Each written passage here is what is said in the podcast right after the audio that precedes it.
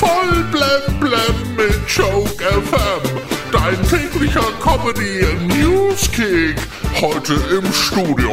Und ab geht die wilde Fahrt. Die Fernzüge der Deutschen Bahn haben im April so viel Verspätung gehabt wie seit 2015 nicht mehr. Nur knapp die Hälfte der ICEs kamen pünktlich an. Als Fahrgast der Deutschen Bahn fühlt man sich mittlerweile fast schon wie Boris Becker. Man kann nur sitzen und warten. Andere fahren deswegen lieber Bus.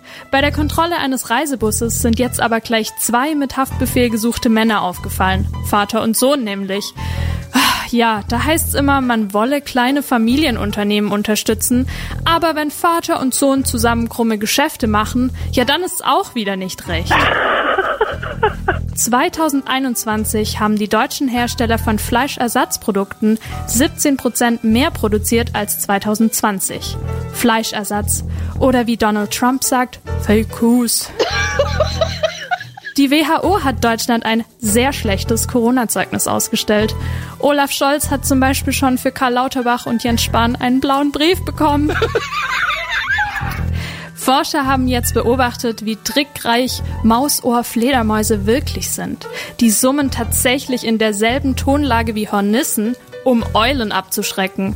Dagegen sieht sogar Batman aus wie ein lausiger Anfänger. Die Versteigerung des Nachlasses von Modeschöpfer Karl Lagerfeld hat 4,2 Millionen Euro eingebracht. Das war das Siebenfache der Vorabschätzung. Bei Sotheby's können sie also sehr viel besser verkaufen als schätzen. Laut einer neuen Studie kann es lebensverlängernd sein, das Abendessen wegzulassen. Okay, ähm, das weiß man ja eigentlich schon seit Jesus, der ist aber einen Tag nach dem Abendessen gestorben. Die Bild-Zeitung warnt heute davor, dass Bier Brüste wachsen lässt. Also nur bei Männern, sonst käme von der Bild natürlich keine Warnung, sondern eine Empfehlung. ja, geil. Voll blem blem auf Joke FM und auf joke-magazin.de.